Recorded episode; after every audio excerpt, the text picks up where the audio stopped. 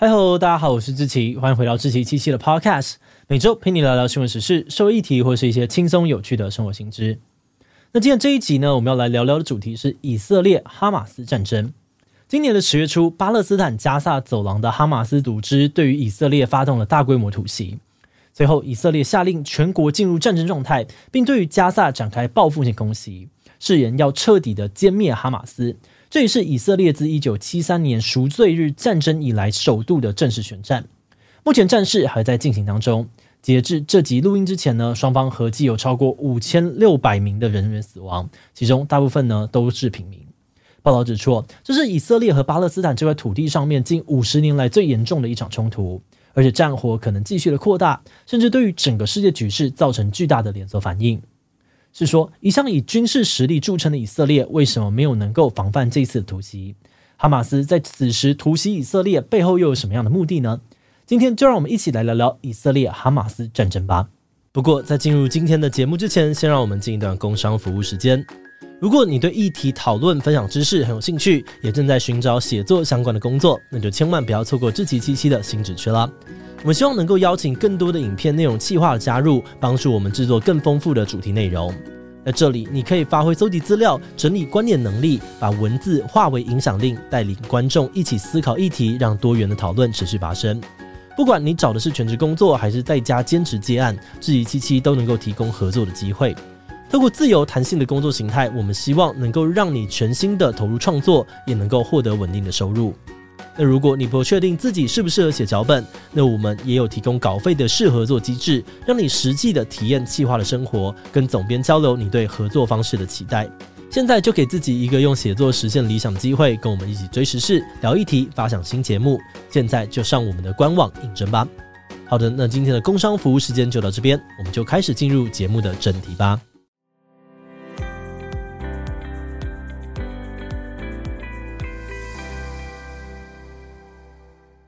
要介绍哈马斯组织哦，就要回顾到以巴冲突的整个来龙去脉。不过今天因为篇幅有限，我们只能够简单的说明一下。简单来说，哈马斯的由来可以追溯到二战结束之后，当时联合国决议把原本巴勒斯坦的土地分成两块，一边给犹太人，一边给当地的巴勒斯坦人，让他们各自建国。不过巴勒斯坦人和周边的阿拉伯国家对于领土划分很不满意，因此以色列刚建国，双方就开战了。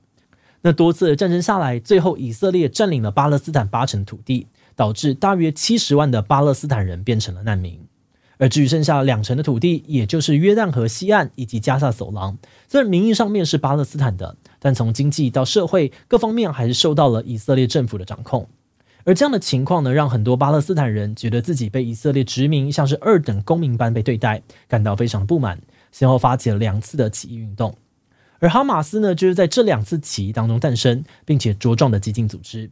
它背后有伊朗长期资助，使命是要驱逐犹太复国主义侵略者以色列，并且在巴勒斯坦建立一个伊斯兰国家。那跟哈马斯相对的，则是外界普遍认定的巴勒斯坦自治政府。这个政府长期由法塔赫主导，最初的路线呢，虽然也蛮激进的，但后来变得相对温和，还曾经在九零年代跟以色列签署过和平协议。不过，这样协议并没有成功的为巴勒斯坦换取和平。后来的三十年内，以色列在巴勒斯坦境内部署军警，在边境盖起高墙，法塔赫却几乎没有任何的反制手段。这导致巴勒斯坦人民的生活陷入了更深的困境，他们也开始对于法塔赫失去信心。于是，在二零零六年巴勒斯坦上一次的大选当中，哈马斯就以压倒性的票数赢过了法塔赫，成为国会最大党。结果在隔年，哈马斯就把法塔赫政权从加萨驱逐出去，形成了约翰河西岸跟加萨两地分治的状况。但这也导致了加萨遭到以色列更严格的封锁，并饱受以哈之间的战火摧残。那回到了最近这次冲突哦，规模又比以前更大更严重。十月七号犹太安息日当天凌晨，哈马斯对以色列展开了他们称作是阿克萨洪水行动的突袭。先是对以色列的南部、中部发动空袭，发射了至少五千枚的火箭炮。接着，上千人的武装部队陆续以滑翔翼等等的方式跨过屏障，进入以色列，攻击多个军营、犹太人聚落跟一场大型音乐节活动。事发二十四小时之内呢，就造成了超过一千三百人死亡，这也创下了以色列建国以来单日最多人死亡的记录。此外，哈马斯撤回加萨的时候呢，还掳走了上百位的人质。并以这些人质的生命威胁以色列不要轰炸加萨。而以色列官方呢，则是将这次哈马斯出乎预料的突袭形容为“九一一”恐怖攻击，并且正式宣战，还誓言呢会不惜代价消灭哈马斯。总理纳塔雅胡呢，更是警告加萨公民马上撤离家乡，扬言要把加萨变成一座荒岛。随后，以色列开始对于加萨展开反击，他们透过了密集的空袭，炸毁了很多民宅、跟清真寺、学校等等建筑，并且下令全面封锁加萨，实施不给水、不给吃、不给油的政策，切断送往加萨的各种生活基本物资。另外，以色列军方呢还征召了破纪录的三十六万名预备役报道，并且在冲突发生一周之后，在边境集结地面部队，突袭加萨部分地区，为地面战做准备。那虽然以色列的反攻相当的猛烈哦，但在最初冲突爆发时，军事强国以色列被哈马斯杀个措手不及，也让外界非常惊讶。前以色列国安顾问更直言哦，这是以色列情报系统与南方军事组织的一次巨大失败。那如果我们从军事分析的角度来看，这次以色列被哈马斯突袭的原因，可以从两个方面来谈。首先是以色列在情报和军力配置上面的失误。根据以色列国安人员表示，这次情报系统不仅没有掌握到哈马斯的真实计划，反而还落入了哈马斯的陷阱，被他们监听到的资讯误导，以为哈马斯最近都想要避免冲突。而在军备上面，他们则是过度的依赖边境监控系统，认为实体屏障再加上重金打造的远程监控武力系统，能够拦下大规模渗透，因而减少边界的兵力，甚至把南部的指挥官都集中在同一个基地。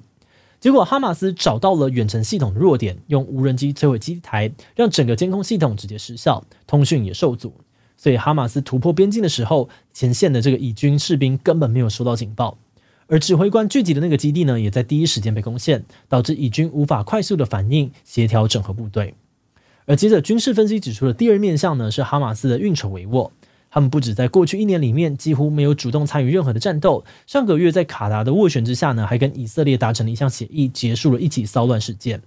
以色列的军事专家认为，这迹象呢都让以军误认为哈马斯还没有做好战斗准备，不希望事态升级而掉以轻心。此外，这次哈马斯的突袭呢，不仅行动协调一致哦，复杂程度也更加升级。外界普遍认为，这是一场策划已久的行动，背后很可能有伊朗等等的外部势力协助。诶，但话说回来，哈马斯又为什么选择在这个时间点对以色列展开突袭呢？各界的分析普遍认为，哈马斯这次突袭的目的跟最近几年西亚外交格局的变化有关。自从上个世纪以色列先后跟埃及啊、约旦建交之后，跟阿拉伯世界的外交关系就迟迟没有更大的进展，一直到二零二零年才又在美国的斡旋之下，先后跟阿拉伯联合大公国、巴林这两个国家签订协议，并且正式建交。这些由美国出面担保，让以色列跟阿拉伯国家关系正常化的协议，又被称作是亚伯拉罕协议。而他们的下一个目标呢，则是最近美国积极拉拢的区域强权沙乌地阿拉伯。九月的时候，美国、以色列、沙乌地阿拉伯三方正式就亚伯拉罕协议再度的展开谈判。华尔街日报等等的分析指出，哈马斯会在此时突袭，就是想要迫害亚伯拉罕协议。想要试图迫使包含了沙乌地阿拉伯在内的阿拉伯各国去批评以色列，拒绝跟他们建交，甚至让已经建交的这个国家倒戈断交等等。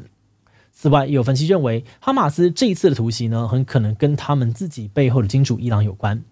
因为以色列在阿拉伯国家的外交发展可能会让伊朗进一步的被国际孤立。但是在今年三月哦，伊朗才刚在中国的斡旋之下跟沙乌地阿拉伯恢复建交，显示出沙乌地阿拉伯的立场可能还在动摇。而在这个时间点爆发区域冲突，不仅可能阻止以沙的建交，还可能动摇阿拉伯世界对于美国的信心，让美国留下的权力真空，就有机会呢由伊朗和伊朗的盟友来补上。分析进一步的指出，如果把这些更广泛的世界局势都考量进来，那这次哈马斯的行动恐怕就不是单纯的区域冲突，更反映着以美国为首的西方世界所面临的危机。那根据美国保守派智库胡佛研究所跟端传媒的分析，这次哈马斯之所以有机可乘，是由于以色列跟欧美各国都正在面临内部分化，没有空管其他人要干嘛。去年底，以色列的纳塔雅胡呢第三度担任总理之后，就开始推动司法改革，在国内引起了很大的争议，从民间、内阁到军方都有反对声浪。所以近几个月来呢，以色列政府都在忙着面对全国各地的抗议活动以及内部的政治斗争。而至于西方国家就更不用说了，美国明年呢就要总统大选，现在两大党呢都各自忙于选战。前阵子美国参议院、众议院还因为预算案争论不休，导致政府一度面临关门危机。与此同时，乌俄战争还在继续，美国跟欧洲各国都在面对不断增加的军援支出，还有战争导致的政治与经济问题，都让大家的注意力被分散。那这些分析也指出，哈马斯逮到机会突袭的原因是西方世界的分化，而这次以哈冲突也可能会反过来加剧西方分裂的情况。而这背后反映的，则是中国、俄国、伊朗、北韩等等反西方轴心国的威胁。像是俄罗斯入侵乌克兰，现在呢又伊朗涉入哈马斯对于以色列的突袭，显示出他们的策略可能是在多条战线上面发动攻击，试图分散西方的势力和国际社会的注意力，进而颠覆以美国为首的世界秩序。那说到各国对于这次以哈冲突的反应，以伊朗为首的什叶派势力呢，一直以来哦跟哈马斯的关系深厚，反应也不出外界所料，都是大力肯定哈马斯抵抗以色列殖民占领的义举，甚至透露他们也可能参战的意图。伊朗方面虽然他们否认参与这次哈马斯的突袭哦，但同时也强调不会对于以色列在加沙的暴行坐视不管，更呼吁阿拉伯国家要共同对抗以色列。另外，跟以色列北部相接的叙利亚以及黎巴嫩主要党派之一的真主党，则是双双在边境跟以军发生冲突。不过，根据报道呢，目前这一次冲突的规模还没有到达了开战程度。而至于其他阿拉伯世界的反应，尤其是亚伯拉罕协议的缔约国阿联跟巴林，以及美国积极拉拢的沙乌地阿拉伯，是否也会同样的大力谴责以色列，甚至表态支持哈马斯，进而颠覆美国的西亚策略，则是受到了外界的密切关注。那包含了亚伯拉罕缔约国和沙乌地阿拉伯在内，多数国家初步的官方表态都显得相对保守。虽然有不少的国家把冲突的根本原因归咎于以色列对巴勒斯坦的侵略占领，但谴责力道并不算非常的强烈。各国声明的重点哦，多半还是着重在呼吁保护巴勒斯坦人的生存权利上面。而阿联等等国家也陆续宣布会提供加萨人道物资。加萨的邻居埃及也表示已经跟西方各国协商，会协助物资的运送。那说到西方各国的反应呢，我们可以分成官方啊、社会两个层面来谈。首先，在官方的表态上面，欧美各国都齐声谴责哈马斯恐攻，并认同以色列有权自我捍卫，但也强调以色列必须要顾及巴勒斯坦人的人权。美国明确的表示会全力支援以色列铲除哈马斯，也已经派出舰队增加军援。但同时，拜登也公开强调，哈马斯呢不等于巴勒斯坦人。并说以色列占领加萨是重大的错误，呼吁外界要正视巴勒斯坦的建国需求。欧盟方面也同样谴责哈马斯支持以色列自卫，但同时也宣布增加对于加萨的人道援助，并且要求以色列尊重人权。欧盟外长更批评哦，以色列全面围困加萨的举动已经违反了国际人道法。那至于欧美社会呢，则出现了严重的对立跟冲突，不仅反犹啊、反穆斯林的情绪都有所上升，更出现了多起的仇恨犯罪。之前呢，有名美国男子哦，就疑似因为仇视穆斯林，持刀攻击一对穆斯林母子，导致六岁男童身亡，母亲重伤。事发隔天呢，比利时的一名穆斯林男子就声称要替受害的穆斯林男童报仇，持枪杀害了两名瑞典人。与此同时呢，支持以色列打击恐怖分子和支持巴勒斯坦反抗压迫这两派的声音也从网络蔓延到了街头，出现了多场挺以还有挺巴的集会活动。那包含了法国跟德国在内哦，有些国家会以避免冲突加剧的名义，禁止并取缔呢这个支持巴勒斯坦示威，但支持以色列的活动则暂时不受影响。而至于被称作是反西方轴心国的中国还有俄国，则从出奇的保持沉默，进一步的转向了批评以色列。像是俄罗斯一开始并没有表态，直到冲突爆发了三天之后，普京才呼吁双方停止流血事件，并且警告以色列，若进行地面攻击会导致大量的平民伤亡。而中国部分呢，起初则是呼吁双方停火，没有明确谴责哪一方。但事发一周之后，中国外长批评以色列的行为已经超越自卫范围，并再次强调，让巴勒斯坦建国才是解决冲突的根本之道。从十月七号到现在哦，以哈之间的战争已经持续超过两周了。根据统计，以色列方面呢，有超过一千四百人死于哈马斯的突袭，其中有八十 percent 是非武装的平民。另外，有一百九十九名的以色列人被哈马斯掳做人质。其中呢，大概有七成是平民，而除了以色列人呢，也有一些外国公民被掳作人质。哈马斯声称人质的总数呢是在两百到两百五十人之间。加萨方面则有至少一千五百名的哈马斯战士和两千七百位的平民死于以军的攻击。另外，根据联合国的资料，至少有一百万，也就是将近半数的加萨巴勒斯坦人流离失所，而且加萨在缺乏水电啊、粮食、医药等等的物资的情况之下，还可能爆发更严重的人道危机。那虽然包含联合国、欧盟、阿拉伯多国呢，和不少的 NGO 都宣布展开人道救援计划，但是在边境被以军封锁、轰炸的状况之下，物资的运送还是困难重重。那尽管现况已经很惨烈哦，但许多的军事专家担心未来的战况可能会越来越糟。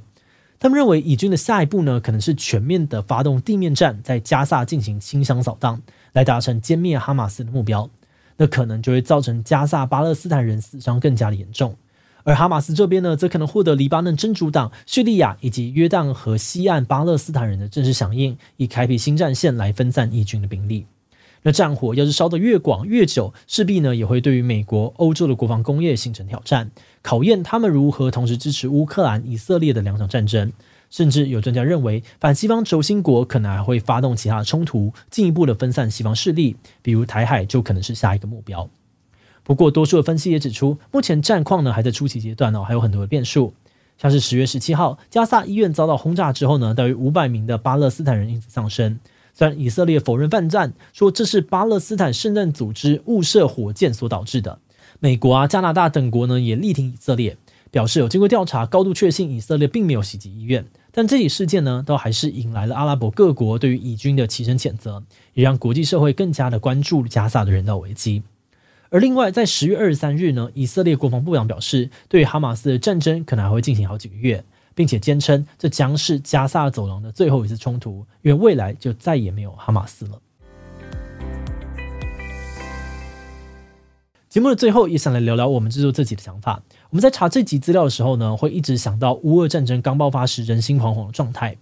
但比较不同的是，当时包含台湾在内的国际社会舆论的意见都还算比较一致，都认为是俄罗斯侵略乌克兰。但这次以色列和哈马斯之间的冲突呢，就比较复杂了。有些人支持以色列人，有些人支持巴勒斯坦人，有些人反对哈马斯，也有些人呢反对以色列政府。那我们认为哦，这或许也反映出了巴勒斯坦那块土地常年的恩怨纠葛，以及双方背后的国际角力到底有多么的错综复杂，甚至复杂到巴勒斯坦议题好像变成了一块烫手山芋，不断被搁置，也让仇恨、战火跟苦难一再的叠加，越积越厚。要认真追究起来呢，这个议题其实有上千年的历史。可以从西元前犹太人占领迦南谈起，也可以从犹太人被罗马逐出耶路撒冷谈起，或者从一次大战之后鄂图曼帝国被西方列强瓜分说起，又或者是我们前面讲到的从二战后以色列建国说起。我们觉得这样子的千年纷争，到底要用什么样的角度去看，又该如何去衡量因果对错，真的是非常的困难。但至少就目前来说，我们认为最重要的还是人民，无论是以色列人民或是巴勒斯坦人民的生存权利。真的希望交战的双方呢，可以更多的顾虑平民的生命安全。